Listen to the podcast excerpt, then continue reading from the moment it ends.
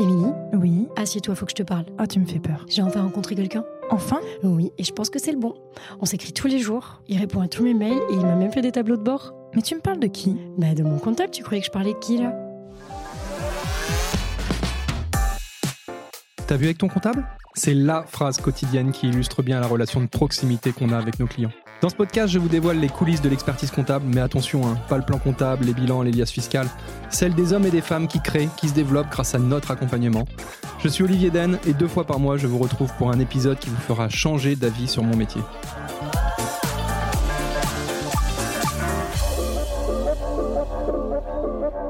on n'a pas deux fois l'occasion de faire une bonne première impression. Je suis sûr que vous avez déjà entendu cette citation au moins 100 fois et les cabinets d'expertise comptable n'échappent pas à cette règle. Alors qu'il s'agisse d'acquisition ou de fidélisation de nouveaux clients ou encore du recrutement de nouveaux collabs, les experts comptables doivent soigner leur image comme n'importe quelle entreprise. Pourtant, c'est quelque chose qui ne s'improvise pas et on n'a pas forcément appris ça dans notre cursus. Alors que vous ayez simplement besoin d'un site internet, de carte de visite ou tout simplement de conseils, je ne peux que vous inciter à aller rencontrer Classe 7, à aller voir Sten et toute son équipe. Ils pourront vous proposer des solutions innovantes et pertinentes. Le gros plus, c'est qu'ils ont une vraie connaissance métier et une vraie maîtrise de notre secteur d'activité. Enfin, si vous savez pourquoi Classe 7 s'appelle Classe 7, peut-être aurez-vous le droit à un petit cadeau de bienvenue. Allez les voir de notre part et vous pourrez bénéficier d'un audit de communication gratuit. Profitez-en et je laisse place à l'épisode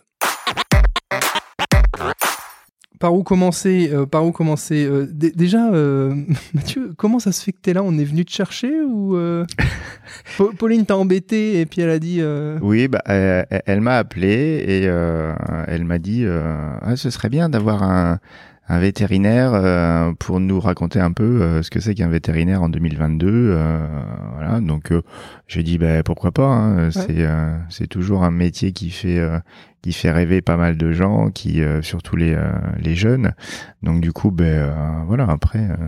Ok. Alors bah justement, je, je positionne l'introduction tout de suite avant que tu ailles plus loin dans, dans tes explications et, et tout ça. Aujourd'hui, on accueille dans ta vue avec ton comptable Mathieu, Mathieu Rière.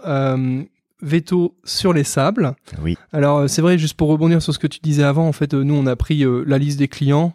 Euh, du cabinet et puis on s'est dit tiens telle euh, telle activité professionnelle ça peut être intéressant ou telle personnalité peut vraiment sortir du lot et tout et puis c'est vrai qu'on a sélectionné quelques personnes et puis on a proposé de de participer tu as gentiment répondu euh, présent à l'appel alors c'est vrai que nous en plus on a une, une sensibilité assez forte au cabinet sur euh, tout ce qui est professionnel de santé Mmh. Alors euh, oui, les vétos sont des professionnels de santé, on est bien d'accord. Oui, on, on, on, peut après en termes de législation, euh, on est plus une profession de service mmh. à notre grande âme parce que c'est vrai qu'on est euh, quand même un peu plus orienté santé, mais voilà, légalement, euh, même si dans notre cœur on est des professionnels de santé, ben on reste une profession de service euh, au sens de la loi. C'est un peu au même sens que les pharmaciens qui sont considérés comme des commerçants, alors que eux se considèrent aussi ça. au service du patient ben et oui. non pas comme des simples épiciers, comme on.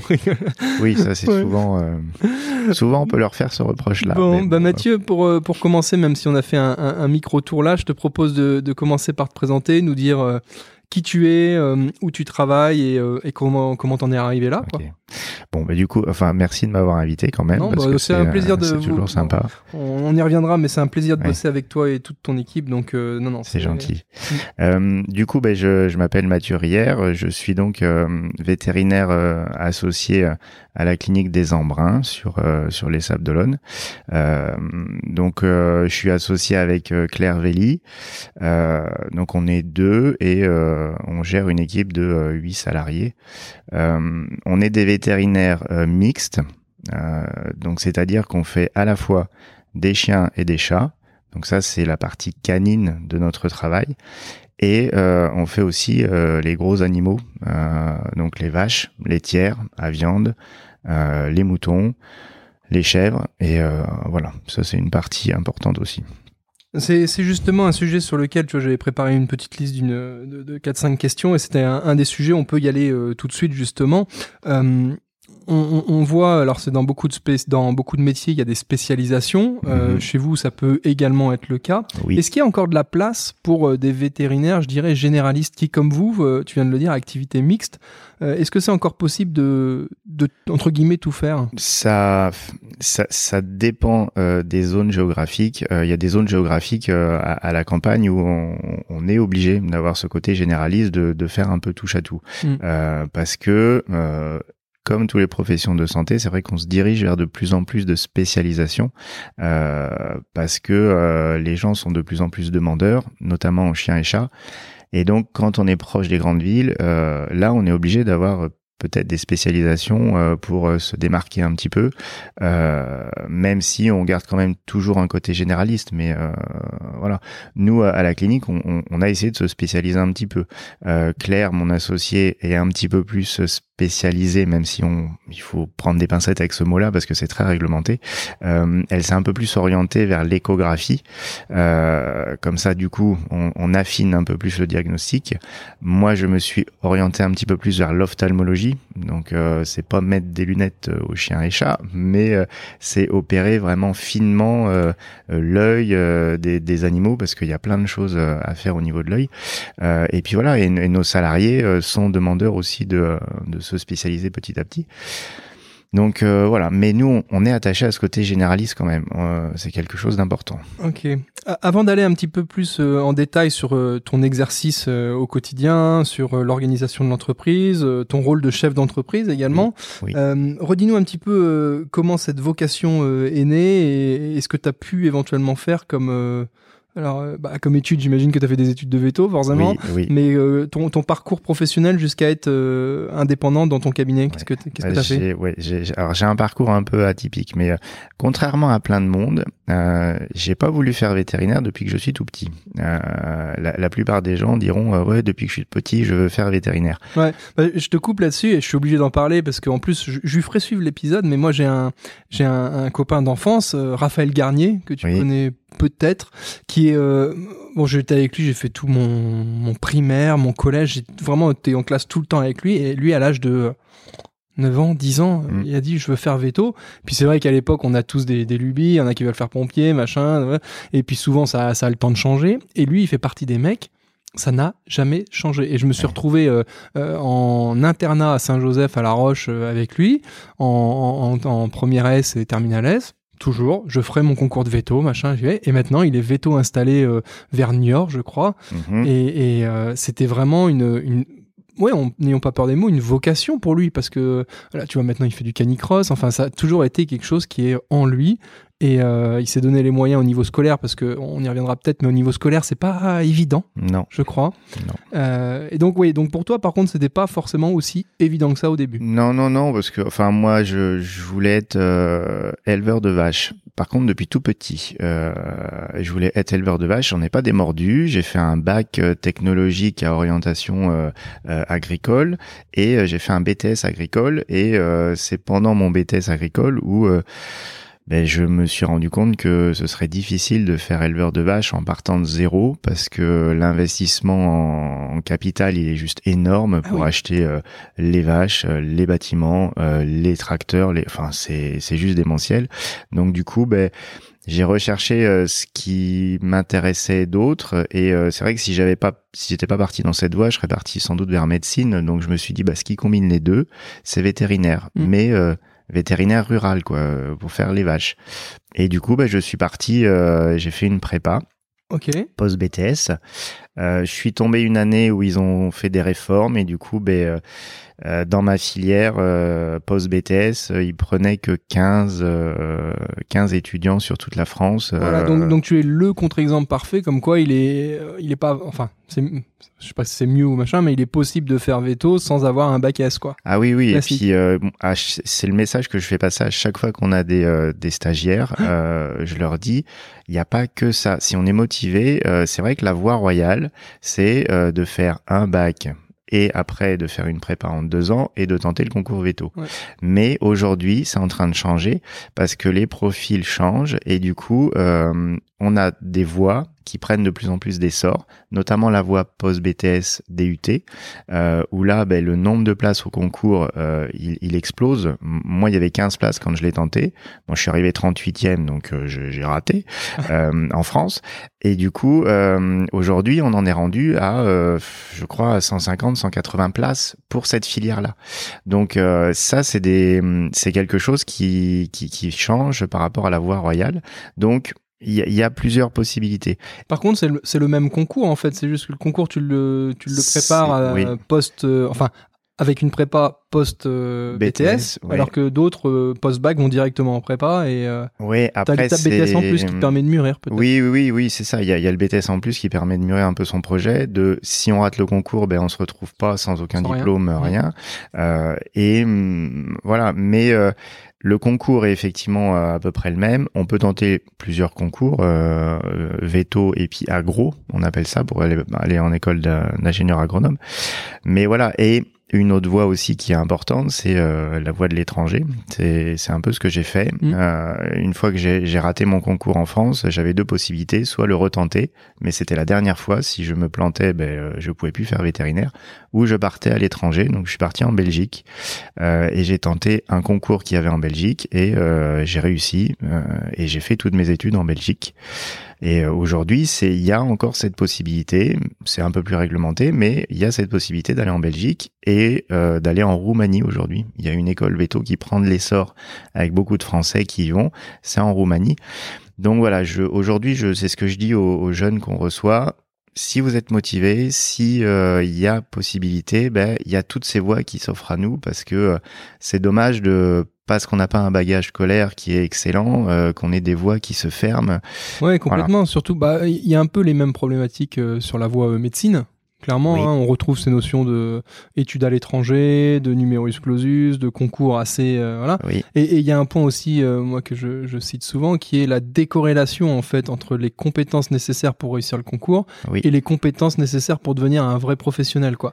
Et, et, je, moi j'ai tout le temps toujours l'exemple d'une d'une nana qui était encore une fois avec moi euh, à l'école machine de concours. Mmh, mmh. Mais par contre, alors avec le temps, on va pas lui jeter la pierre, elle a certainement évolué. Ça, je me disais, mais cette personne-là, quand elle va devoir s'occuper des gens, faire preuve d'empathie, euh, les toucher, parce qu'il y a du tactile, il y a tout ça, et en fait, euh, le, il y a des gens qui sont incapables de voir une, une, goutte de sang ou de toucher les gens et qui vont se retrouver médecins. Tu vois, ça, ça, ah, c'est pas forcément incompatible, mais bon, c'est très problématique, mm. et c'est ce qui fait qu'aujourd'hui, euh, peut-être, on en est là avec un manque de médecins, un manque de vétérinaires, parce qu'on est comme les, les professions euh, médicales, on manque de vétérinaires, et parce que on n'a pas ouvert les vannes suffisamment, parce que on a recruté effectivement beaucoup de gens sur concours. Si on est une bête euh, en physique, en maths, euh, bah ouais, on va réussir le concours. Mm. Mais après, euh, il manque peut-être des entretiens de motivation, voilà, pour vraiment cerner. ce qu'on appelle aussi les soft skills, qui sont des compétences plus mm. de savoir-être, de comportemental, humaine en fait. Oui, mais ça, c'est ça s'apprend pas déjà à l'école, ça s'apprend sur le tas. Donc c'est vrai que si on les a pas ces compétences-là, ben on se fait vite bouffer dans le métier et euh, on peut être amené à arrêter euh, prématurément, ce qui arrive en vétérinaire. D'accord. D'accord, d'accord.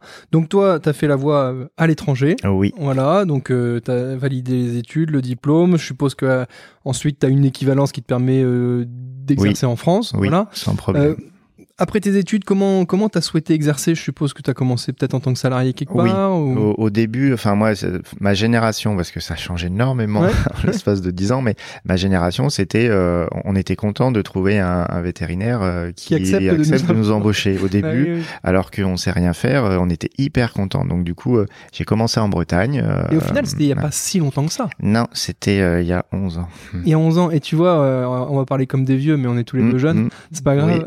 ma ma, femme, quand elle m'a euh, rejoint au Sable en Vendée, euh, chercher un job de salarié pharmacienne, oui. obligé de monter à Nantes à la montagne mhm. pour aller avoir la chance de décrocher un petit CDD ou un CDI, tu vois alors que maintenant t'entends tous les pharmaciens, ah, on n'a pas de pharmacien, on n'a pas de salarié, il faut, et puis tu vas dans n'importe quelle pharmacie au sable, il y a une chance sur deux, enfin au sable ou, dans les alentours, tu as une chance sur deux de trouver un job.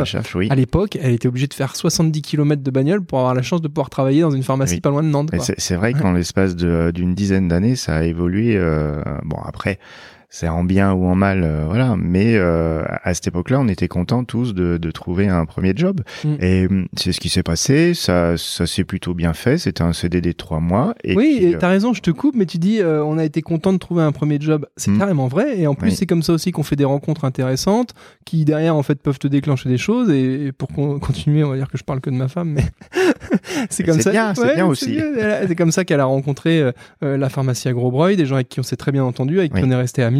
Euh, parce que, bah, voilà, il y a... c'était, tu vois, un petit contrat euh, à temps partiel, euh, juste quelques jours. Mais c'est pas grave, à l'époque, on y allait parce que, bah, il y avait il pas grand chose. Oui, oui, non, mais c'est ça. Et puis, euh, puis bon, les, les pharmaciens de Gros Boy, je les connais aussi. Ils sont très, très Ah. sympas, très, Ouais, Patrick, très si tu nous. Les écoutes. Robins, Ouais, euh, ouais. très bien. C'est des gens bien. Mais euh, après, pour, pour revenir, donc euh, j'ai hum, mon premier boulot, j'en ai fait un deuxième. J'ai répondu à une annonce dans les Deux-Sèvres euh, où euh, là, c'était un, un poste de vétérinaire pompier, on appelait ça. C'était que pour faire des urgences. C'était pas le pompier, euh, parce qu'il y a des vétérinaires pompiers. Là, le pompier, c'était que pour faire les urgences en rural. Je suis parti euh, là-dedans. Mais par contre, tu étais salarié. Et j'étais salarié aussi, oui. Oui, oui. Là, Ouais. j'étais, j'étais encore salarié. C'est c'est pas un titre officiel, c'est entre guillemets pompier, quoi, non? Oui, oui, Ouais. c'est entre guillemets pompier. Ouais. Oui, c'était c'est celui qui est d'urgence et qui fait tout ce qui tombe, euh, qui est imprévu, euh, voilà. Donc j'ai été lâché tout seul euh, sur euh, le cabinet. Il, il, il faisait quatre départements. euh, la clientèle, c'était énorme. Euh, je faisais euh, 4 à 5 000 kilomètres par mois. Et euh, ben voilà, ça a été hyper formateur parce que j'étais un peu tout seul et euh, j'ai fait des choses. euh, voilà, je me suis retrouvé à opérer des veaux alors que j'avais presque pas d'expérience là-dedans, mais il fallait le faire parce que le cabinet était à 40 km, personne d'autre pouvait me rejoindre. Et euh, voilà, et je suis resté euh, pendant six mois avec euh, ce statut de salarié, et après, euh, ils m'ont proposé de rester avec le statut de collaborateur libéral. Oui. Donc du coup là, je suis passé libéral. Euh, Donc là, c'est un peu le même principe que pour les avocats ou les médecins, c'est-à-dire que tu t'installes à ton compte, entre guillemets, et reversent des rétrocessions? C'était ça. Ok. On, bénéficie de la clientèle du cabinet euh, et on a une rétrocession d'honoraires euh, et du coup on passe euh, libéral, donc avec tout ce qui va avec euh, comme changement au niveau de la sécu, au niveau des charges, au niveau de tout ça. Une gestion des papiers. Voilà, gestion. euh, on, on prend euh, un comptable parce que effectivement c'est compliqué. Euh, et puis voilà, et j'y suis resté un an de plus. Je suis reparti. J'en ai profité pour repartir avec une ASV qui est devenue ma femme. Donc une. ASV, c'est une assistante vétérinaire. Et du coup, je suis reparti avec et euh, elle est devenue ma femme depuis. Et comme elle était vendéenne, j'ai eu la prétention de croire que euh, elle serait contente de retourner en Vendée. Donc euh, à ce moment-là, il y avait une annonce sur les Sables d'Olonne euh, à la clinique de la gare et J'y ai postulé, j'ai été pris et, euh, j'ai commencé là. Et c'est après, euh, quand elle m'a rejoint ici, elle m'a dit mais tu sais, euh, t'étais pas obligé de, t'étais pas obligé de revenir en Vendée, hein, euh, tu serais allé ailleurs. Euh, moi, j'aimais bien le sud. Hein. Ah oui, Bon, mais d'accord. voilà. Parce que c'est vrai que souvent, euh, les, les gens qui ont une attache en Vendée aiment bien revenir, et particulièrement au sable, donc c'est vrai que le- ça me paraissait logique. Mais voilà, bon après, rien ne se fait sans rien. Et puis finalement, euh, euh, j'ai commencé, donc j'ai continué collaborateur libéral et euh, je suis arrivé en 2013 et euh, trois ans après, je me suis associé euh, euh, à l'époque avec euh, Olivier Lecomte et puis euh, Claire Velli. On s'est associés tous les trois. Et puis voilà. Et à, la gare, c'était là où il y avait le docteur Lecouf à une époque? Oui, il y avait le docteur Lecouf, euh, il y avait le docteur Jambou. Si on remonte plus loin, il y avait le docteur Malaise, Guimbretière. Enfin, c'était la plus ancienne clinique des sables. euh, voilà. Alors, euh, on va venir justement, parce qu'on est quand même sur le podcast, euh, le podcast des experts comptables. Oui, oui. Donc, on- je vais t'embêter un petit peu pour savoir un petit peu euh, qu'est-ce qui t'a apporté, ton comptable, comment tu l'as choisi, etc. Euh, avant ça, euh, on a besoin d'un comptable quand on s'installe en libéral. Donc, on, on a vu, toi, tu t'es installé d'abord en tant que collaborateur. Bon, au début, les, euh, les, les formalités, même si elles sont beaucoup plus euh, enquiquinantes qu'en tant que salarié où tu as juste ton bulletin de paye à la fin du mois, elles sont pas encore rédhibitoires, je dirais. Euh, par contre, c'est vrai que quand on a une démarche d'association, de constitution d'une CELAR et autres, c'est une autre paire de manches, quoi. Oui, oui, là, euh, ça dépasse nos compétences largement. nor- ouais, ouais, ouais, bah tout comme euh, moi je suis incapable d'aller faire un vélage ou opérer un veau, hein, c'est chacun son métier. Mais euh, ce- cette démarche d'association là, donc tu nous, nous citais tes, tes associés et ton associé actuel. Euh, comment vous en êtes venu à vous dire bon bah euh, on veut reprendre la boutique, euh, on s'installe. Comment vous êtes trouvé déjà? Comment t'as trouvé ton associé? Ouais, mmh, on, va, mmh. partir là-dessus. Comment t'as trouvé ton associé, tes associés, et, comment après t'as trouvé ton comptable? Oui. du coup, ben, je, quand je suis arrivé au SAB, ben, Olivier était était seul gérant, et du coup Claire Velli était déjà salariée dans à la clinique de la gare. Donc pendant trois ans, on a travaillé tous ensemble, et c'est vrai qu'on a trouvé une alchimie, euh, on s'entendait bien, euh, la structure se développait, euh, ça prenait de l'essor, on devenait trop étroit, enfin on voyait que la clientèle augmentait, on avait des croissances à deux chiffres, et puis après, ben il y a le personnel qui a joué. Olivier a traversé une mauvaise passe à ce moment-là, et quand il est revenu un peu aux affaires, il s'est dit bah il faut que je m'associe, euh, je peux plus gérer tout seul. Donc nous, bah, on s'est dit ouais, bah ok, Banco, c'est le moment, donc euh, on y va, ça nous plaît, il y a des choses à faire, euh, il y a un nouveau bâtiment à créer parce que le bâtiment était plus du tout euh, adapté, à, l'activité. Donc allez, on y va. Donc on a un peu tout lancé en même temps les projets, l'association, la recherche d'un nouveau bâtiment, ça allait de pair, c'était une condition sine qua non, et, et voilà, et tout s'est fait. Et en, en 2018, on a été dans le nouveau bâtiment. Et tout ça, ça s'est fait avec euh, les experts comptables euh, parce que euh, il faut évaluer les parts, il faut évaluer combien ça vaut, si c'est faisable, avoir un, un horizon euh, une, une, programmation, enfin un atterrissage sur deux, trois, voilà, un prévisionnel sur deux trois ans. Euh, et voilà, et du coup. Euh... Là, de mémoire, euh, de mémoire, il y avait un expert comptable qui était déjà en place sur le dossier, puisque en fait, c'est souvent ce qui se passe sur les activités libérales où il y a des sociétés où généralement, bah, le, le euh, comment dire, l'expert comptable suit d'ailleurs la boîte de génération en génération, et même quand il y a une passation d'associés, il arrive qu'on garde le même expert comptable. Oui. Euh, donc, donc, je vais pas te demander comment tu avais choisi ton comptable à l'origine. Tu as indirectement repris le comptable qui était sur le dossier. Là, là, on a, on a, on a repris le, le comptable qui, qui, était sur le dossier. Bon, après, euh, voilà, c'est, on a, on a, c'est pas qu'on n'avait pas eu trop le choix, mais euh, il était en place, il connaissait la structure, donc on a continué avec lui.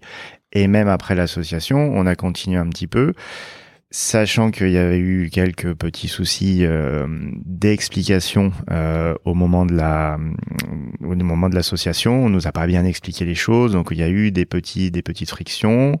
Et puis ben après ça c'est il y a eu il y a eu quelques erreurs par la suite sans jeter la pierre parce que c'est toujours compliqué, mais c'est ce qui a fait qu'à un moment donné euh, quand il y a trop d'erreurs. Ouais, et puis ce qui est compliqué en fait, on le voit, bon, on fait un métier technique comme le vôtre et il y a des choses compliquées techniquement, mais entre guillemets c'est c'est pas vraiment ça le sujet parce que tout le monde peut faire des erreurs et puis mmh. elles sont rattrapables et puis il y a le droit à l'erreur et puis voilà.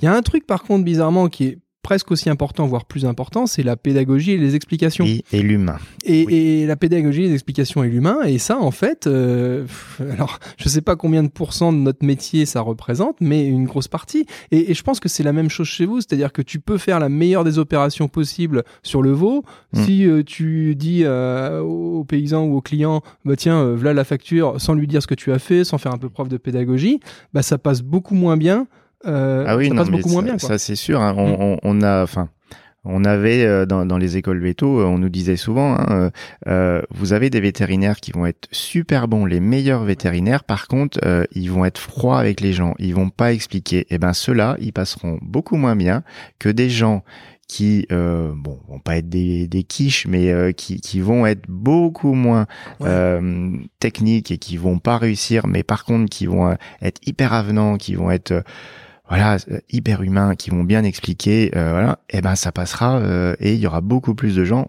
chez eux que chez les vétos trop techniques ouais. et c'est vrai que c'est la même chose avec les comptables surtout le l'enjeu qu'il y a, euh, les sommes sont pas des petites sommes dans ces cas-là, donc du coup c'est important, ça nous engage pour toute une vie. Donc, donc voilà. Alors justement, bah, tu as répondu partiellement à la question, mais j'ai deux questions à te poser. comment on choisit son comptable? Comment il faudrait choisir son comptable?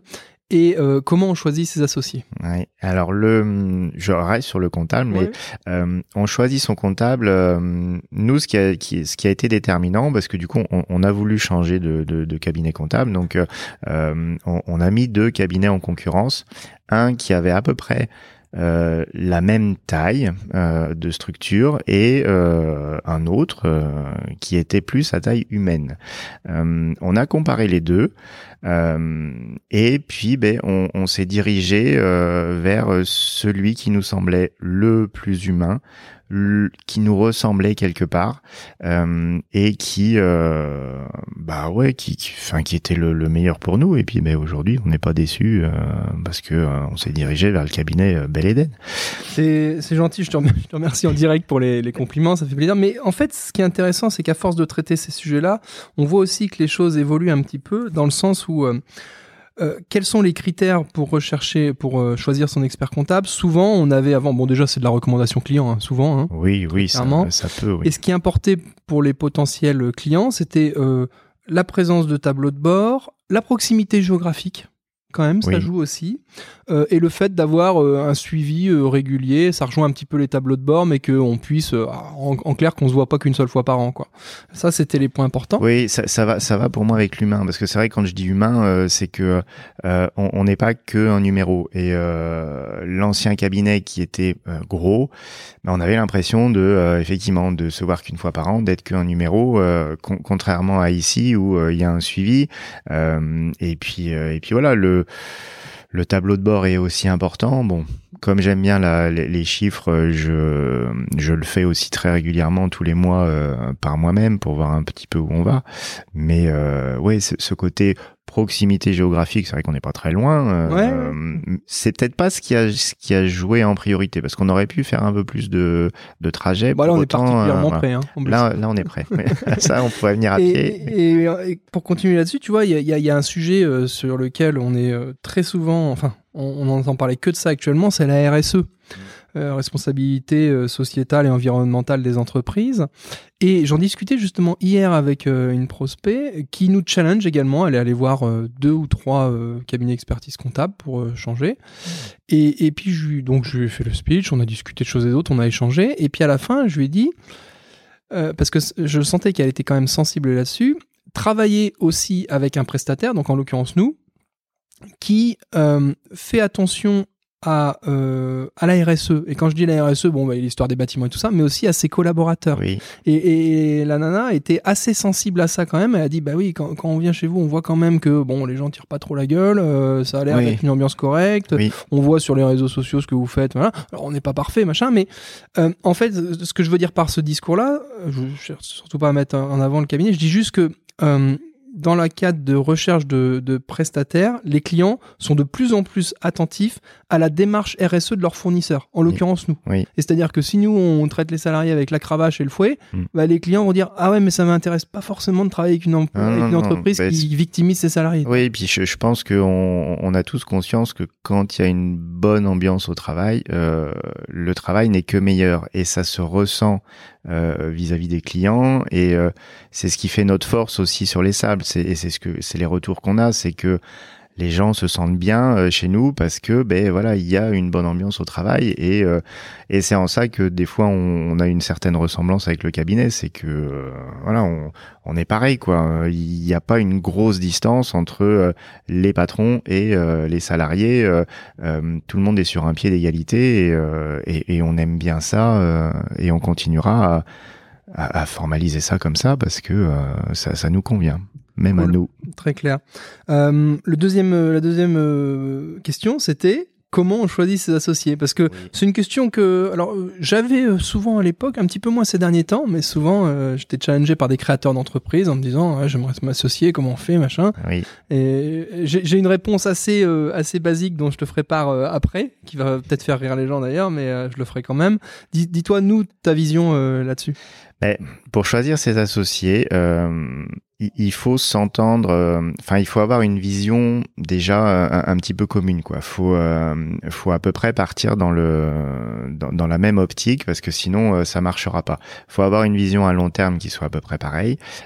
faut avoir des idées qui soient aussi les mêmes et puis il faut s'entendre avec la personne parce que si déjà humainement on s'entend pas avec bon c'est pas la peine il y aura des frictions tout le temps voilà et nous, avant de s'associer à trois, on s'est fait un nombre d'heures de réunion, mais que j'arriverai même pas à calculer chez les uns, chez les autres, pour être sûr que on aille bien dans le bon sens. On a rédigé un pacte d'associés en même temps, euh, dans lequel on a essayé de lister tout ce qui pouvait arriver comme imprévu, parce que quand tout va bien, tout va bien, mais quand ça va mal, bah, c'est là où si on n'a pas pensé euh, à, toutes les, alternatives, à tout ce qui peut arriver, bah, euh, ça part très vite euh, dans le mauvais sens.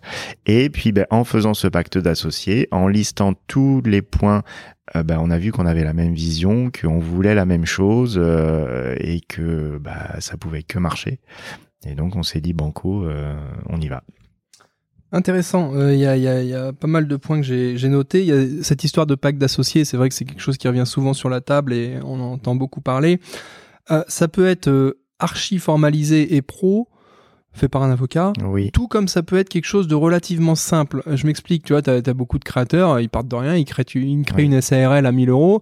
Euh, quand on leur dit, et c'est pas déconnant, il faudrait faire un pacte d'associés, et, que l'avocat leur demande une certaine somme, ce qui est légitime parce que c'est un gros boulot, ça peut faire peur. Et ce que je dis souvent, pour une simple association, un démarrage d'activité où il y a très peu d'enjeux parce qu'on part, euh, comme on dit, from scratch de rien, et, euh, mhm. et voilà, c'est tout simplement prendre une feuille de papier et puis mettre noir sur blanc ce que les gens veulent et ce qu'ils ne veulent pas. Et en effet, comme tu disais à juste titre, essayer de prévoir les deux trois situations bloquantes qui pourraient arriver et mettre en face les solutions, euh, enfin les, comment les associés se devront d'agir si jamais la mm-hmm. situation arrive. Ça, c'est ça. Et après, on peut aussi faire les deux. Hein. C'est un peu ce qu'on avait fait, c'est qu'on a fait appel à un avocat pour euh, mettre en forme. Mm. Et avant, on avait, nous, en, amont, tout listé, euh, les, points. Et, et, voilà. La certification par l'avocat, c'est ça faisait un plus. Mais, euh, mais voilà. Et, bon, et c'est important quand même de, de passer par un avocat parce que euh, ils ont euh, toute la trame et ils ont des choses auxquelles on ne pense pas forcément parce qu'on a il y a tellement de possibilités. C'est une portée juridique à l'acte. C'est vrai que bah, on a beau mettre sur papier euh, libre euh, ce qu'on veut, ce qu'on veut pas. Euh, si jamais entre guillemets, passez-moi le terme, ça, ça, merde justement. Quelles sont les instances compétentes? Mmh. Comment est mmh. réglé le, le, litige? Ça, le pacte d'associés rédigé par un avocat le prévoit en bonne et due forme. Et c'est vrai que il faut inciter les gens à le faire. Alors, quitte à d'ailleurs garder ce papier libre pendant un ou deux ans, oui, tant que la boîte se, se, développe, et puis quand elle a les moyens financiers de se payer un avocat pour justement aller rédiger ce pacte en bonne et due forme, bah on y va quoi. Et puis mm. un pacte n'est jamais figé. Là, euh, nous, le, nôtre, il a déjà euh, bah, six ans. Mm. Il va être modifié parce que euh, il y a, on, voit avec l'expérience qu'il y a des choses qui se sont passées, qu'il faut modifier. Il va y avoir peut-être un nouvel associé qui va rentrer un jour, donc il faudra modifier avec sa vision faut jamais se dire que c'est figé, ça peut être modifié. Alors justement, euh, crevons euh, l'abcès euh, tout de suite. Comme on disait tout à l'heure, vous étiez trois associés. Malheureusement, un, des, des associés nous a quittés l'année dernière. Euh, moment euh, très douloureux euh, à vivre pour vous, je l'imagine, puisque même pour moi ça a été compliqué. C'est vrai que dès le début de, enfin, dans ce début de carrière, tu vois, il n'y a pas besoin d'attendre 30 ans de carrière pour avoir des événements dramatiques comme ça. Et mm. quand j'ai reçu votre appel le jour J, je, je tombais de ma chaise, quoi. comment justement on, on, vit à un tel, on survit à un tel drame et comment, comment vous, vous avez réussi continuer à avancer. Ben, Après, on, on, on, survit avec la, la cohésion d'équipe quoi. C'est mm. ça euh, ça nous a enfin c'est bête mais ça nous a encore renforcé euh, dans enfin ce drame nous a soudé encore plus quoi. Parce que euh, ça s'est passé à la clinique parce que voilà on était on était tous enfin on était tous là. Non c'était un dimanche mais on a été tous là les uns pour les autres par après. Il y en a qui l'ont vécu différemment il y en a pour qui ça a été encore plus douloureux que d'autres. Mais voilà on cette cohésion d'équipe a sans doute euh, joué beaucoup. Après, bien sûr, il y a des aides euh, psychologiques à mettre en que place. dire, vous avez mis en euh, place une aide, une, cellule de crise, comme on appelle. Comment, on, a proposé. heureusement, dans notre clientèle, on a on a un médecin qu'on connaît très bien, donc je, je l'ai appelé et puis il est venu tout de suite le lendemain. il a passé un, un temps assez long avec tout le monde pour faire une une sorte de thérapie de groupe pour en mmh. parler et tout. Euh, euh, donc ça, ça a peut-être aidé. Et puis après, on a laissé euh, le choix. On n'a pas fait venir quelqu'un à la clinique, mais on a dit si vous voulez on peut faire venir quelqu'un et c'était pas le souhait de l'équipe. Chacun euh, a été dans des voies différentes. Euh, il y en avait qui en avaient besoin, d'autres pas. Euh, et puis et puis voilà. Et ouais, C'est exactement ça. chacun en fait vit la chose comme il peut. Oui. et c'est ce que j'avais dit d'ailleurs à un moment. J'ai dit en fait, il n'y a pas de, de, grand ou de petit drame. Il y a juste des manières différentes de le vivre. quoi. Et il y a des gens qui vont vivre des trucs dramatiques et qui vont entre guillemets passer le truc sous silence. Alors, à long terme, ça peut laisser des séquelles parce mm. qu'on sait bien qu'il y a certaines pathologies ou, cancers qui se révèlent quelques années mm. suite à des, euh, des grands drames comme ça. Et puis euh, d'autres qui, euh, pour des futilités, en fait, vont faire tout un drame. Chacun réagit comme il peut. Quoi. Oui, non, mais c'est ça. Hein. Et puis, ben, après, je sais que moi, j'ai réagi différemment de mon associé. Moi, il y a encore de la, de la colère qui, qui est là et qui mettra du temps sans doute à partir. Mais voilà, et puis... Après, comme c'était à la clinique, euh, on peut pas démolir la clinique, donc euh, c'est des choses toutes bêtes, mais on a changé l'aménagement des pièces. Euh, il y a des des, des, des choses qu'on n'utilise pas comme avant, qu'on n'utilise plus. Euh, voilà, on a modifié. Et puis, ben, on avait besoin de de changer aussi euh, bah, le, le, nom de la clinique puisque euh, enfin le nom de la société puisque la, la CELAR le, mmh, porte le nom de les noms voilà. Hmm. donc là on a changé. Et c'est pareil ça c'est l'expérience. On a changé on s'est dit ben on prend un nom où bah, il n'y a pas euh, de nom de veto, comme ça, quelles que soient les entrées et les sorties, il n'y a pas besoin de. C'est pour ça que surtout les cabinets d'avocats et d'experts comptables et autres, alors nous on est le, le mauvais exemple justement, mais euh, c'est souvent euh, cabinet machin et associé quoi. Oui. Alors faut juste que machin reste en place. et ça. encore d'ailleurs, les, souvent les cabinets machin et associés, souvent même quand le gars est plus là, ça reste en place. Des Et associé, faut pas que ce soit mal pris par les autres parce que ça fait. Voilà. Ça génère en effet des susceptibilité des fois. mais bon, après voilà, et puis. Mm on, a dû continuer. nos clients ont été là aussi. Euh, mm. euh la plupart euh, ont été hyper compréhensifs. Euh, et puis ça s'est fait petit à petit par la force des choses.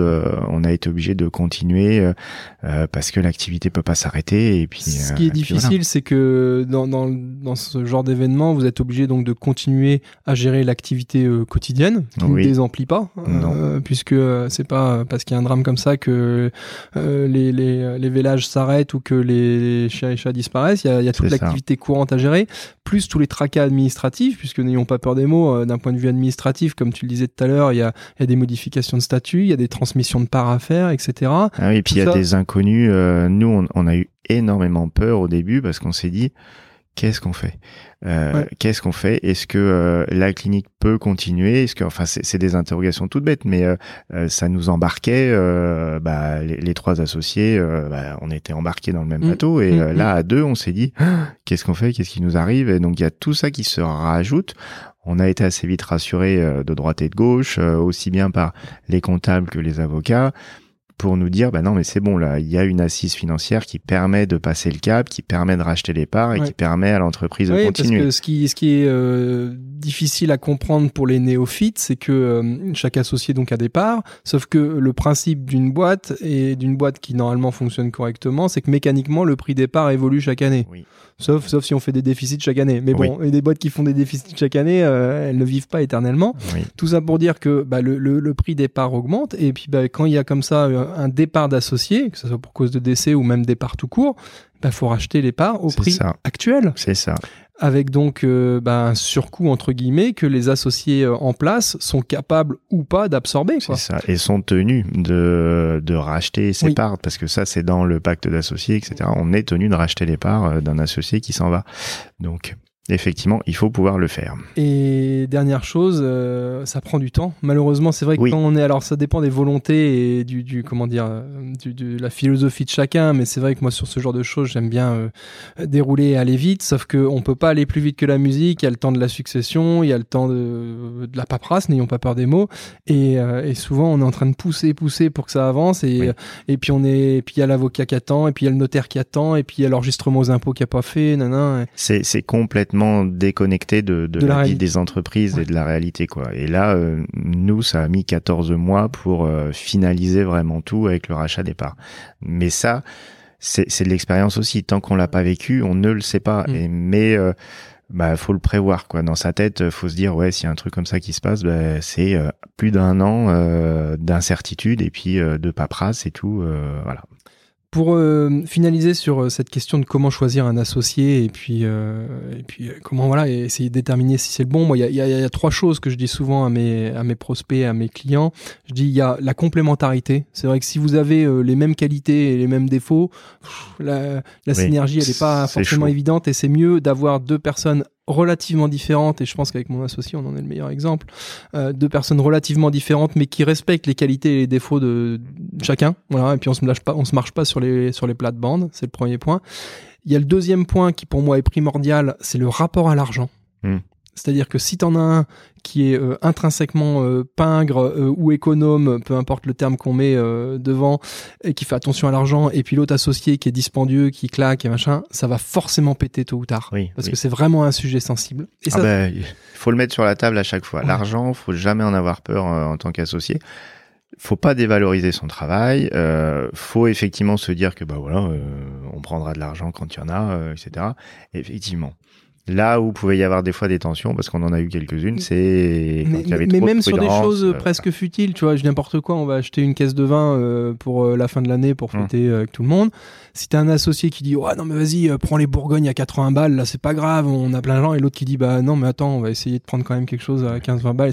Si vous n'êtes pas sur la même longueur, je dis pas que c'est mieux l'un ou mieux l'autre, hein. je dis juste Oui, que oui, si vous êtes sur deux, deux avis complètement divergents là-dessus, c'est des futilités, mais futilité plus futilité 1 fait qu'au final Oui, un jour oui. ça peut péter quoi. Oui. Et la dernière chose, la dernière chose pour en rester sur le vin et sur des choses justement plus futiles, je dis qu'il est toujours intéressant quand même de faire une soirée ou deux avec son associé, une soirée ou deux un peu appuyée pour voir un petit peu dans un contexte extra-professionnel et un contexte jovial, on va dire, euh, comment réagit la personne. Euh, je dis un truc tout con, il y a des gens qui ont l'alcool con, Oui, d'autres- oui. et d'autres qui ont l'alcool joyeux, d'autres l'alcool triste et tout. C'est intéressant de savoir comment ton associé se comporte dans ce genre de situation, Oui. parce que ça révèle quand même les personnalités profondes des gens. Non, Alors j'incite pas à prendre une cuite, hein, qu'on soit très clair, mais j'incite quand même à, voilà, à, lâcher le professionnel, à être vraiment sur du, du plaisir extra-professionnel et puis de, de voir un petit peu comment la personne se comporte des- justement. C'est ça, des, des repas d'équipe, euh, des, des choses comme ça. Et c'est c'est ce qui s'est passé pendant trois ans avant qu'on s'associe. On, on faisait, euh, on faisait régulièrement des, repas d'équipe où on sortait du cadre de la clinique où euh, effectivement euh, c'est très euh, bah, c'est très réglementé, on peut pas faire n'importe quoi, même si euh, quand les clients sont pas là, on rigole aussi pas mal. Mais oui, non, c'était bien de, de voir, et c'est en ça que je parlais de vision aller dans le même sens. Tout ça, ça se ça se rejoint quoi. Il faut euh, il faut effectivement avoir euh, cette vision, cette complémentarité aussi, parce que euh, on est complémentaire avec les associés qu'on a. Et effectivement, c'est vrai. Bon, c'est un bon tour, un bon, bon tour d'horizon là-dessus. Je pense que les auditeurs auront, pour certains, deux, trois bonnes idées et conseils à, à reprendre. C'est ça l'objectif du Mm. podcast également. Oui. Sur ton métier de veto, c'est quoi les différents modes d'exercice possibles? On l'a vu, donc on peut être salarié, Oui. on, on peut être euh, collaborateur indépendant, on peut Oui. être associé dans un cabinet, ok, être le big boss entre guillemets. Oui. Euh, Est-ce qu'il y a également des, des statuts salariés dans dans d'autres structures euh, professionnelles autres du, du style par exemple un abattoir ou Oui. euh, Oui, oui, Voilà, c'est. on, on a. quand on fait vétérinaire, on peut faire une dizaine de métiers différents. Soit effectivement, euh, on travaille en cabinet ou en clinique vétérinaire. Euh, on peut aussi travailler en centre hospitalier vétérinaire. Ça, c'est des choses qui commencent à se développer. Où là, on est spécialiste. C'est encore un autre domaine de compétences. Et après, on a euh, des vétérinaires dans l'industrie pharmaceutique euh, qui soit vont démarcher, Hmm. euh, faire le tour des cliniques ou élaborer et créer des, des traitements. Ça, il y a et une vision, enfin un- un autre aspect qui est peut-être un des plus importants du métier de vétérinaire, euh, c'est l'aspect euh, vétérinaire dans la, la sécurité sanitaire des aliments, dans les abattoirs et tout, Euh, parce que les gens l'oublient et euh, ne, le- ne le savent pas, mais la plupart des choses que nous mangeons en France a été contrôlée à un moment donné ou à un autre par un vétérinaire. Euh, si on prend l'exemple des abattoirs, dans chaque abattoir, il y a un vétérinaire qui contrôle les carcasses euh, des bovins, euh, des ovins, les moutons ou des volailles pour s'assurer que elles ne présentent pas de danger pour la consommation humaine. Et ça, ben, c'est une force française. C'est ce qui fait que voilà, on a des aliments qui Or, euh, cri, enfin, problèmes sanitaires ou qu'on a pu avoir ces derniers temps, ben, sont quand même relativement sûrs. Euh, et ça, c'est peut-être la chose la plus importante dans le métier de vétérinaire. D'accord, donc tu as peut-être suivi ça de même façon un petit peu plus proche que, que moi. Est-ce qu'on va avoir du foie gras à Noël ou pas?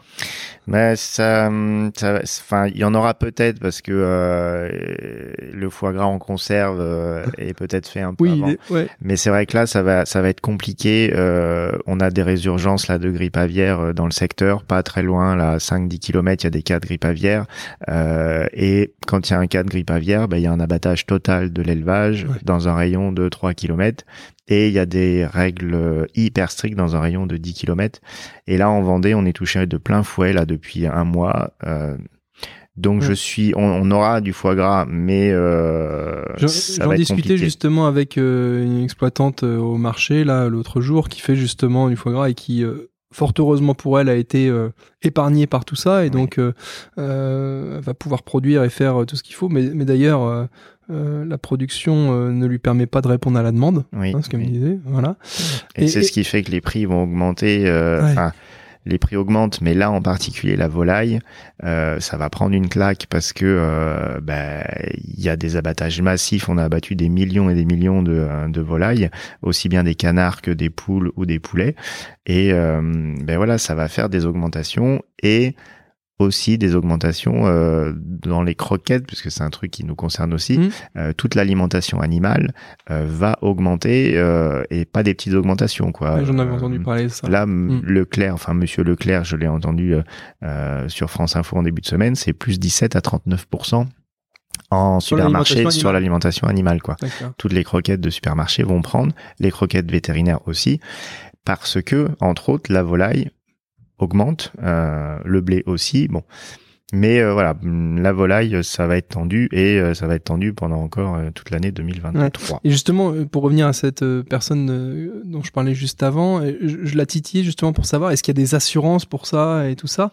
Et elle me disait en fait que la, problématique vient surtout du fait que il peut y avoir des assurances, mais on, commence à toucher les produits de l'assurance à partir du, du moment où j'ai commencé à revendre. Mhm. C'est-à-dire donc il, faut re- faire un nouvel élevage Oui. et puis enfin il y a tout Et un là, cycle euh, quoi. Et en fait euh, mm, pff, il y, a- il y a un an et demi ou entre guillemets oui, oui, faut- un faut an avoir les reins deux, euh, exactement, faut avoir les reins solides. c'est Il faut avoir les reins solides. Et c'est vrai que même tout ce qui est indemnisation pour les abattages, Mm. euh, j'en discutais avec un éleveur, euh, il y en a qui ont abattu euh, leur volaille euh, il y a plusieurs mois, ils ont toujours rien touché. Donc Mm. euh, il faut... Voilà, va y avoir de la casse, mais euh, bon, on essaiera de faire au mieux. Euh, pour enchaîner, donc tu- nous as un petit peu éclairé sur les différents modes d'exercice. Moi, ce qui m'intéresse, c'est de savoir aussi un petit peu euh, quelles sont les, les, les évolutions, révolutions de votre métier et, et l'avenir de votre métier. Vers où, vers où on va, quoi. Bref, j'aurais peut-être pas répondu de la même manière il y a quelques années, mais c'est vrai que là, euh, euh, ce qui nous inquiète beaucoup toute la profession, c'est euh, la pénurie de vétérinaires qu'il y a. Euh, là actuellement, euh, il n'y a pas un cabinet qui ne sera pas intéressé euh, pour avoir un, salarié, pour plus. recruter, mais il n'y a pas. Euh, Il n'y a pas assez de vétérinaires qui sont formés chaque année. Il y a pas mal de vétérinaires, même si on n'a pas les chiffres, mais euh, euh, il y a pas mal de vétérinaires qui arrêtent au bout de quelques années d'activité parce que le métier ne leur convient pas, parce qu'ils s'imaginaient pas ça comme métier. Qu'est-ce qui leur convient pas? Le, le rapport à la clientèle, euh, la, la dureté du métier, l'exigence de la clientèle, c'est ce qui revient pas mal. Le fait de faire des gardes, parce que c'est une obligation dans notre profession. On est obligé d'assurer une permanence et continuité de soins. Soins. Euh, c'est ce qu'avaient les médecins il y a quelques années, qui leur a été enlevé. Tout le monde s'est euh, dirigé vers les urgences et c'est ce qui fait la crise des urgences actuellement. Mais nous, en vétérinaire, on a encore cette permanence et continuité de soins. Ça, ça rebute. Il y a aussi probablement le salaire qui rebute. Parce que quand on commence euh, en étant vétérinaire au forfait jour, donc c'est-à-dire qu'on on compte pas ses heures dans la journée, ben au mois euh, on est euh, payé euh, moins de 2000 euros net. Euh, alors après, ça augmente avec deux ans d'expérience, quatre ans d'expérience, mais pour des docteurs, c'est pas Ouais, folichon. et on est obligatoirement au forfait jour. Hmm, On Ouais. peut être, euh, enfin, la plupart des structures proposent un forfait jour parce qu'on peut être au forfait 35 heures, mais Mm. c'est encore moins intéressant parce que c'est payé encore moins cher. Euh, et euh, bah, toutes les heures supplémentaires, Ouais. Qui arrivent fréquemment euh, sont payés en plus, donc c'est pas intéressant pour l'employeur. Donc on est plus à proposer des forfaits jours. Ouais, c'est pas intéressant pour l'employeur. Oui, c'est pas. Et puis même honnêtement, les, les salariés entre un forfait jour où on est payé, mine de rien, 3 à 400 euros de plus mm. par mois ou un forfait 35 euh, heures. Enfin, mm. Hein, mm. ils préfèrent le forfait jour euh, euh parce que euh, voilà. Même en termes, il y a un autre coût aussi indirect, c'est même en termes de, de, gestion. Je veux dire, le forfait jour, bon bah comme son nom l'indique, un nombre de jours, t'as pas à calculer, à justifier des heures sup, etc. Et c'est vrai qu'en termes de gestion, c'est beaucoup. Après, faut pas en abuser, hein, parce qu'il y a, y a toujours des structures qui en abuseront ou qui feront faire 12 heures à leurs bah salariés.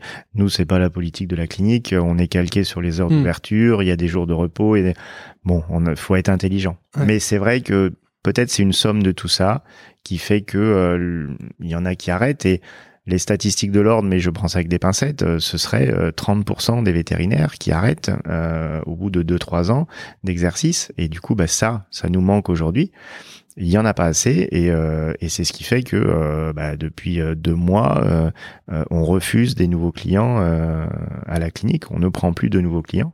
On l'avait déjà fait au début d'année parce qu'on était débordé et là on le refait à nouveau parce que on a trop de demandes. On a jusqu'à 10 appels par jour pour des nouveaux clients qui veulent venir chez nous. On peut pas répondre à la demande et du coup on dit stop quoi donc bah, c'est là où tu prends euh, ta casquette de, de chef d'entreprise aussi euh, en disant bon bah ok je fais mon métier mais il faut que je gère euh, mon entreprise, mon cabinet, ma clinique mes salariés pour pas les mettre non plus en surcharge de travail, euh, maintenir la notion de service client. Oui. Et donc justement, bah, t'en es arrivé à, à justement bah, euh, fermer les vannes en disant euh, stop euh, pour l'instant. Si on veut conserver euh, une bonne qualité de travail et une bonne qualité de service, on est, obligé de vous dire non malheureusement. Quoi. Oui, oui, pas facile à faire. Hein. Non, non, c'est la première fois qu'on l'a fait, on a eu super peur. On s'est dit mais c'est est-ce qu'on prend la bonne décision? Mais on n'avait pas le choix parce mm. que on, on, allait y laisser notre santé. Donc du coup, on a dit bah on arrête et puis on verra bien. Et en fin de compte, euh, les gens ont été plutôt compréhensifs euh, parce qu'à ce moment-là, on n'a probablement pas été les seuls à le faire. Euh, et puis, ben, le retour des gens, c'était plutôt, ah bah ouais, ben, finalement, j'ai une place à la clinique des Embruns. je suis plutôt content. ça va se revendre sous le manteau, quoi. non, mais c'est vrai que ça, ça nous a étonné, mais c'était ça. Et oui, je te coupe parce que chez vous, chez vous, il y a une notion de récurrence quand même dans le, le chiffre d'affaires un petit peu? Parce bah. que quand tu dis il y a une place à la clinique des Embruns, c'est-à-dire qu'il y, y a, quand même, euh, oui, je, dirais une notion de récurrence et les gens, euh, quand ils ont un animal de compagnie, il y a des soins réguliers qui. On, peut, à partir du moment où on a, où on a un chien ou un chat. Je suis complètement euh, néophyte. J'ai pas, j'ai jamais eu de chien et chat. Je connais pas tout ça. Eh ben, quand on a un chien ou un chat, il y a des vaccins à faire chaque année. Donc du coup, on revoit les gens chaque année. Et puis, bah bien sûr, quand il est malade, euh, quand euh, il vomit, quand il est en diarrhée, quand euh, il a le moindre souci, ben on le voit en consultation. Et c'est vrai que ben, c'est un peu comme le médecin traitant, quoi. Oui, ben, j'allais faire le parallèle. en effet, on, est vétérinaire traitant et du coup, ben la première question qu'on pose quand les gens nous appellent, c'est votre animal est suivi chez nous? Oui. Et du coup, ils ont une un rendez-vous plus ou moins rapidement, parce que c'est pareil, ça c'est une autre notion.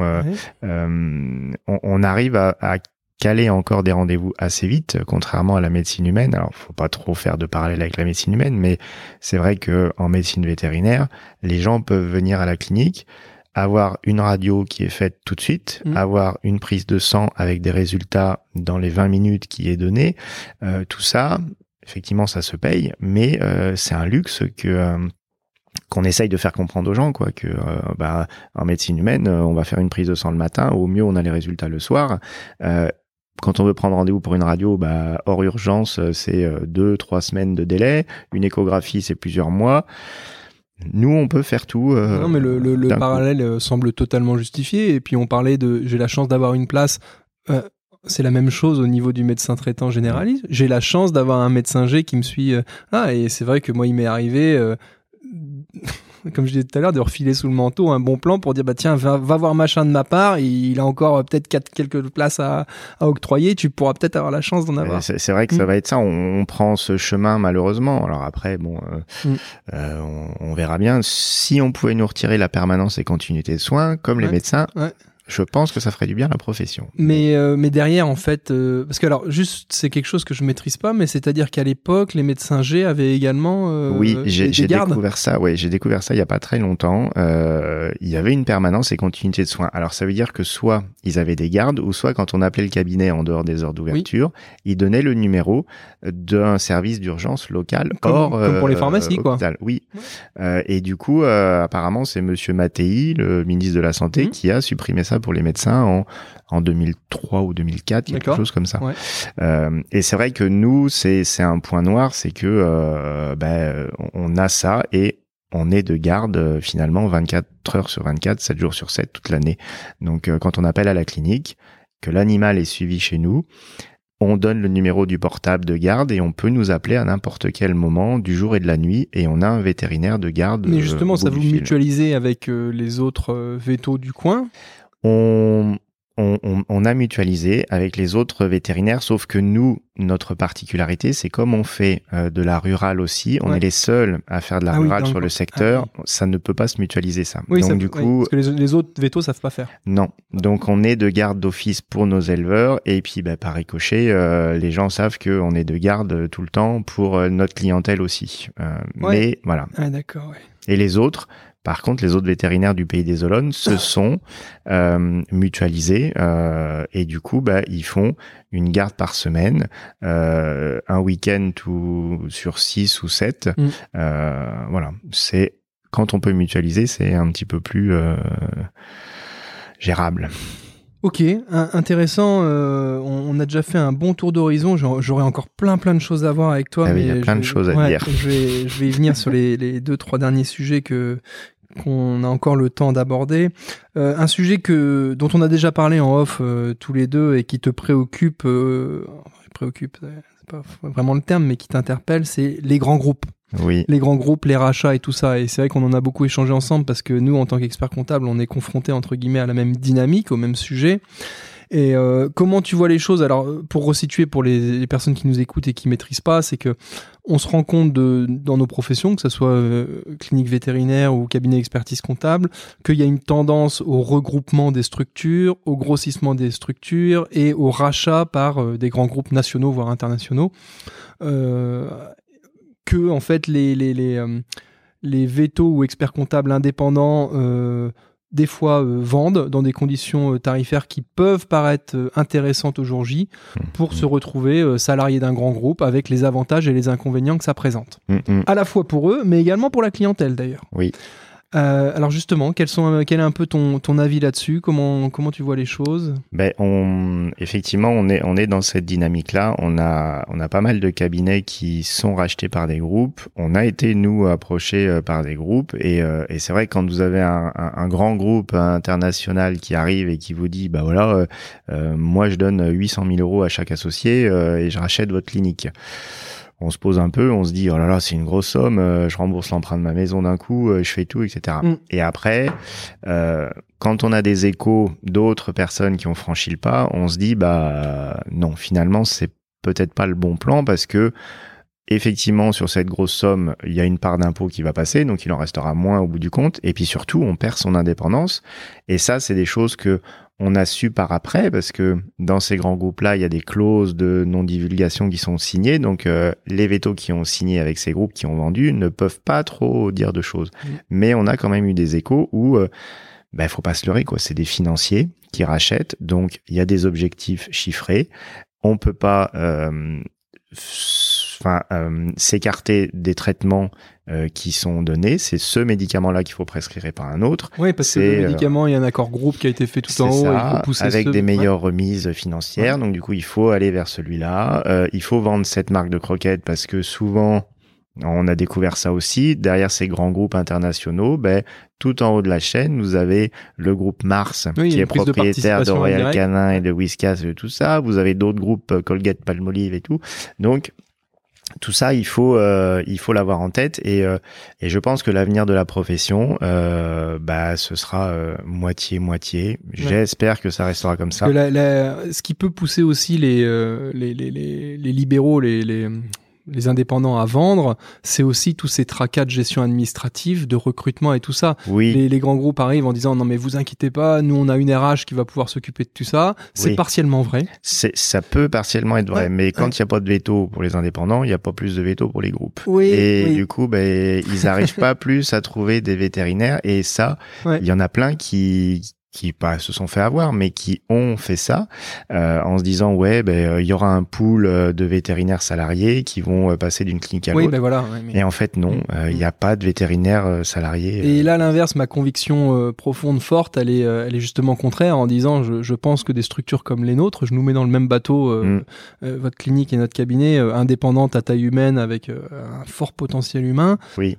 ont un pouvoir de d'attraction pour recruter des nouveaux collaborateurs euh, Oui, je pense. plus fort que euh, des grands groupes nationaux. Oui, C'est on- que mon on avis va- perso. ben non, mais je, je mais pense. c'est déjà dur à euh, recruter. euh, Euh, oui. Je pense que c'est encore plus dur de recruter avec une Oui. casquette nationale. Alors, on le voit aussi, euh, il y a forcément des contre-arguments. Tu vois, les, les grands groupes nationaux, ils ont aussi des, des accords groupes qui peuvent être intéressants. euh, des euh, formations. Des, formations, exactement. Des, des potentielles euh, euh, mutations internes que nous, on va pas être en mesure d'offrir. Mhm. C'est-à-dire que si euh, t'as un salarié qui te dit, bah moi, j'aimerais bien aller partir dans le sud avec ma copine, euh, un grand groupe, bah, bah, l'Éden, on n'a pas encore de- d'antenne dans oui, le bah sud. non, non, il y a Mais, Talmont. oui, donc c'est dans le sud quand même. T'as raison. Mais euh, ça, ouais, les mutations internes, euh, c'est quelque Et chose. puis c'est que- c'est- c'est pareil, les, les mutations internes, euh, c'est qu'à un moment donné, quand on est fixé dans une région, quand euh, on s'est posé, que on a des enfants qui sont scolarisés et tout, ben on va pas déménager tous les quatre matins. Donc je, je me dis que voilà, il y a il y a peut-être de la place pour tout le monde, mais il y aura surtout de la place pour des indépendants et ça pourrait être un argument à l'avenir. J'y crois un peu euh, en disant ben voilà, chez nous, on est une clinique indépendante et euh, bah ça pourra même se mettre sur la devanture euh, clinique indépendante et, et voilà.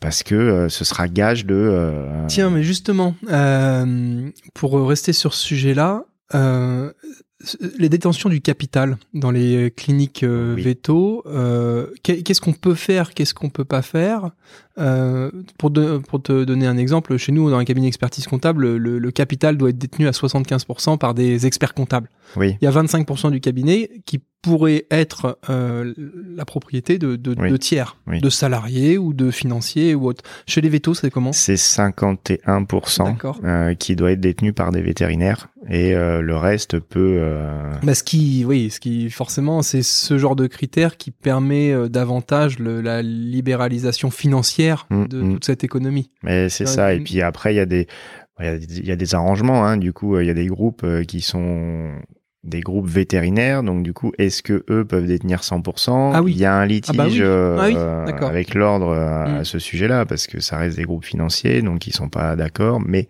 mais ça se fait Et alors justement, tu disais à juste titre cabinet indépendant, nanana, actionnariat salarié, plutôt pour, plutôt contre. Est-ce que c'est, je te dis mon avis, pour moi, c'est une partie de l'avenir. Ça, je, je pense que ça, hum, ça, ça euh, on s'est posé la question euh, parce que c'est vrai que les, les salariés sont de plus en plus demandeurs euh, de d'avoir plus de rémunération Mhm. et euh, s'ils sont effectivement super bien intégrés dans l'entreprise, ça peut être la logique à l'avenir de bah, prendre des parts dans l'entreprise, euh, etc. Moi, c'est c'est quelque chose à, que j'avais en tête. Le, le seul bémol, c'est qu'il faut euh, pouvoir, parce que parfois nos salariés ont pas forcément le même, la même capacité Bien sûr. de mettre des billes que nous. Euh, donc du coup, bah, Ouais, il ouais. faut qu'ils puissent pouvoir. Mais Tu as tout à fait raison de rappeler ça. Ouais. Il faut pouvoir et il faut absolument qu'ils le fassent. Je m'explique. C'est-à-dire que t'en as beaucoup qui n'ont pas forcément cette culture, cette éducation financière et qui se disent, ah ouais, la boîte a pris de la valeur et tout, c'est grâce à votre travail. Ok, c'est partiellement vrai, mais il y a aussi un autre truc, c'est que moi, euh, il y, a, il y a 5 ans ou il y a 10 ans, j'ai mis 150 000 balles sur la table pour avoir le droit d'exercer mon métier et pour Oui. racheter une clientèle Oui. et pour acheter le truc. Et ça, en fait, faut quand même en avoir conscience. C'est un, c'est un, comment dire, un, gros investissement financier, humain, perso. Et euh, même si, euh, et donc justement, si on ouvrait le capital aux, aux salariés, je pense qu'il faut nécessairement qu'il y ait une démarche euh, financière d'investissement de leur part. Oui. Je suis plutôt contre le fait de dire tiens bah je vous donne euh, 1 ou 2% du capital, je vous donne. Non.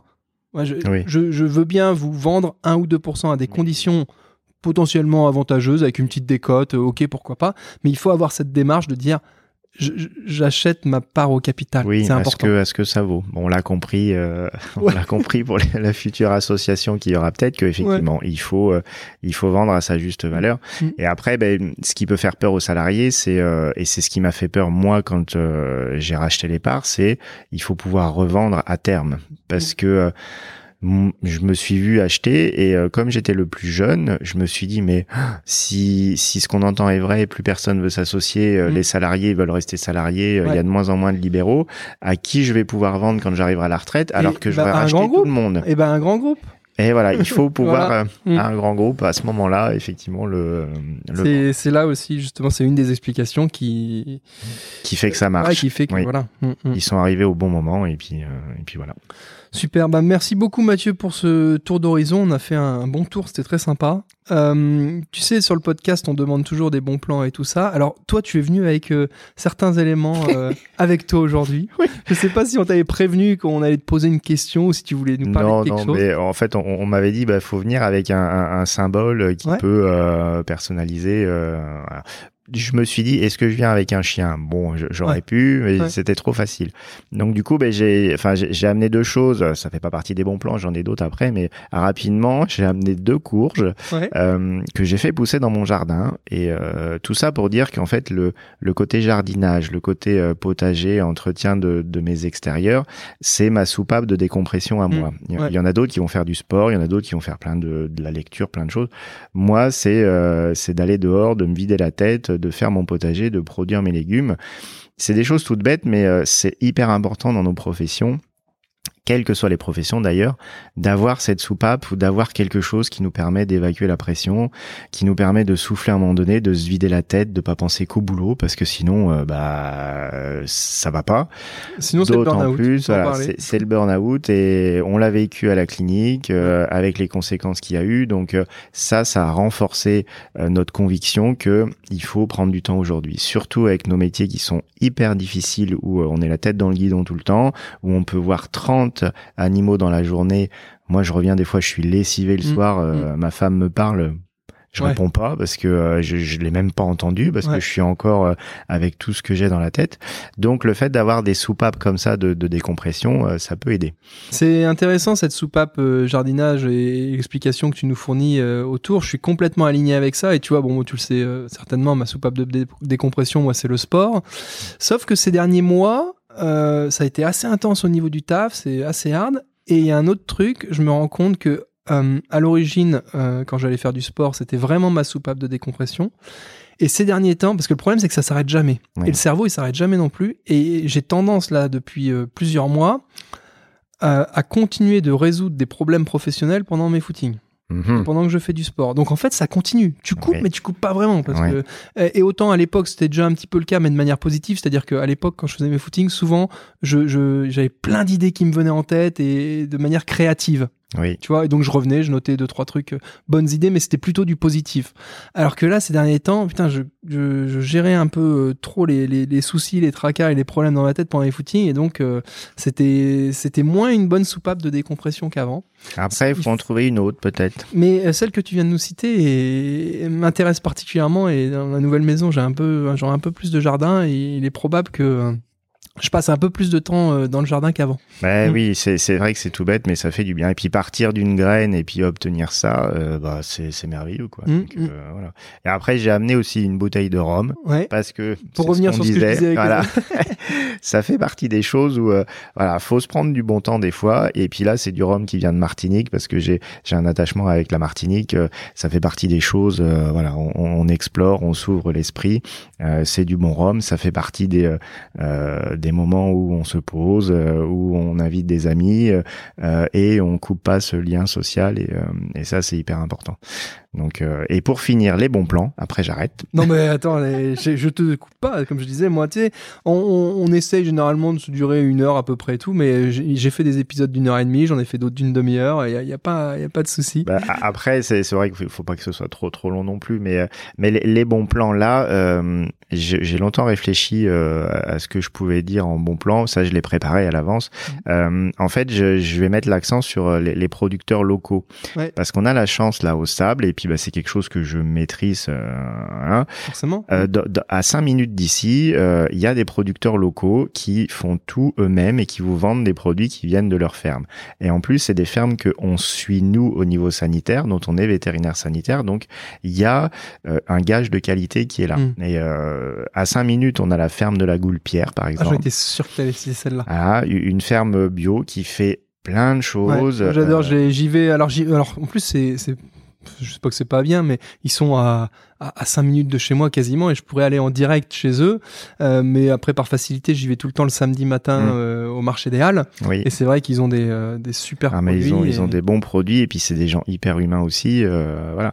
Mais il n'y a pas que parce qu'on on fait 10 minutes, on va à Grosbreuil. Mm. Il y a la ferme Vache et compagnie qui est tenue par la famille Arnaud et chez qui je prends toute ma viande. ils font des colis de viande hyper régulièrement, de viande bovine. ils font de la blonde d'Aquitaine. Euh, c'est pas plus cher que euh, en grande surface ou chez le boucher. Il y a un gage de qualité parce que euh, voilà, encore une fois, c'est une ferme qui est super bien tenue. Ils font aussi des boîtes de conserve avec des produits dérivés de, de chez eux, du bœuf Orloff, des carbonates de bœuf, mm. et du coup, ça fait des super idées de cadeaux et bah ça fait quelque chose à avoir dans le dans, au cas où. Voilà, au cas où. mais tout ça, c'est des bons plans. L'idée, c'est il faut en profiter. On est une grande ville, mais euh, il y a la campagne pas très loin. Il y a de plus en plus de producteurs locaux et il faut garder cette dynamique qu'on a commencé à avoir au Covid. Il faut la garder parce que euh, voilà, ils le méritent et euh, ils font vraiment des super bons produits tous ces gens-là. Super, bah ça sera le mot de la fin. Franchement, comme conclusion, on pouvait pas faire mieux. Merci, merci beaucoup pour tes bah, bons, tes bons plans. Merci à toi. Je pense que les, les auditeurs, ou en tout cas moi, j'ai vraiment apprécié ta ta, sincérité et la philosophie de vie qui a transparaît euh, dans notre échange. On, essaye de faire au mieux. et voilà. Et donc, euh, ben moi, euh, tu me verras pas pour l'instant euh, d'un point de vue client parce que, comme je te disais, les animaux de compagnie, je sais pas pourquoi mes parents, ils ont toujours dit, on a suffisamment de trucs à gérer. c'est un fil à la patte, mais voilà. Après, il faut jamais dire jamais. On sait jamais. Non, mais j'avoue, j'avoue, j'avoue. Bon, en tout cas, j'espère que l'épisode vous aura plu. merci Mathieu. De rien. merci, pour tes produits que tu nous as ramenés, le petit cadeau en plus. De rien. Bonne fin de journée, à bientôt. Bonne journée. Si vous êtes encore là, c'est que cet épisode vous a plu. Du moins, j'espère qu'il vous aura apporté une vision enthousiasmante du métier et qu'il aura un petit peu balayé les idées reçues. En tout cas, un grand merci pour être resté euh, jusqu'au bout. Vous faites partie de nos auditeurs euh, préférés et assidus. N'hésitez pas, si vous avez quelques minutes à nous accorder, à mettre euh, un commentaire et puis 5 étoiles sur les différentes plateformes de podcast, Spotify, etc. Je vous remercie à nouveau. Je vous dis à très bientôt pour de nouveaux épisodes et de nouvelles aventures comptables. Salut